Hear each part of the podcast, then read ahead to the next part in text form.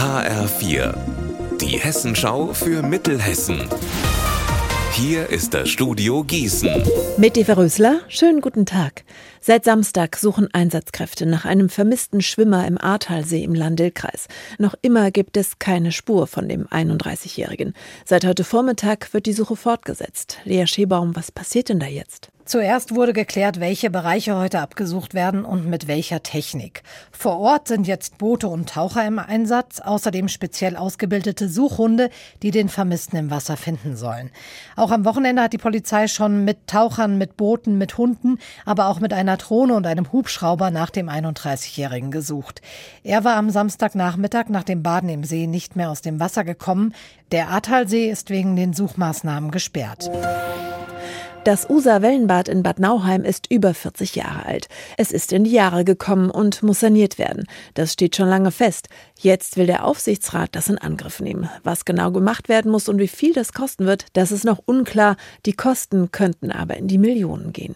Eins ist aber sicher, sagt Aufsichtsratsvorsitzender Peter Krank. Das Usa-Wellenbad bleibt. Das Bad ist jetzt nicht so marode, dass wir morgen den Schlüssel rumdrehen müssen und äh, es schließen müssen, sondern das Bad ist äh, aktuell offen, das Freibad ist in Betrieb und äh, wir werden parallel dazu, zu dem Badbetrieb, äh, uns hinsetzen und werden überlegen, äh, welche Sanierungen müssen wir machen, welche Maßnahmen müssen ergriffen werden, damit wir das Schwimmen in Zukunft auch äh, anbieten können.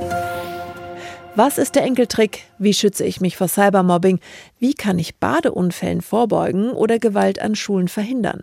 Um diese und viele andere Themen geht es bei der zweiten Präventions- und Sicherheitsmesse im Landil-Kreis, heute ab 14 Uhr in der Volkshalle Ehringshausen.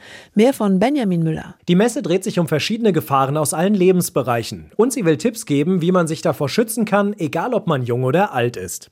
Vor Ort ist die Polizei Mittelhessen, die Suchthilfe Wetzlar, das staatliche Schulamt oder auch die DLRG.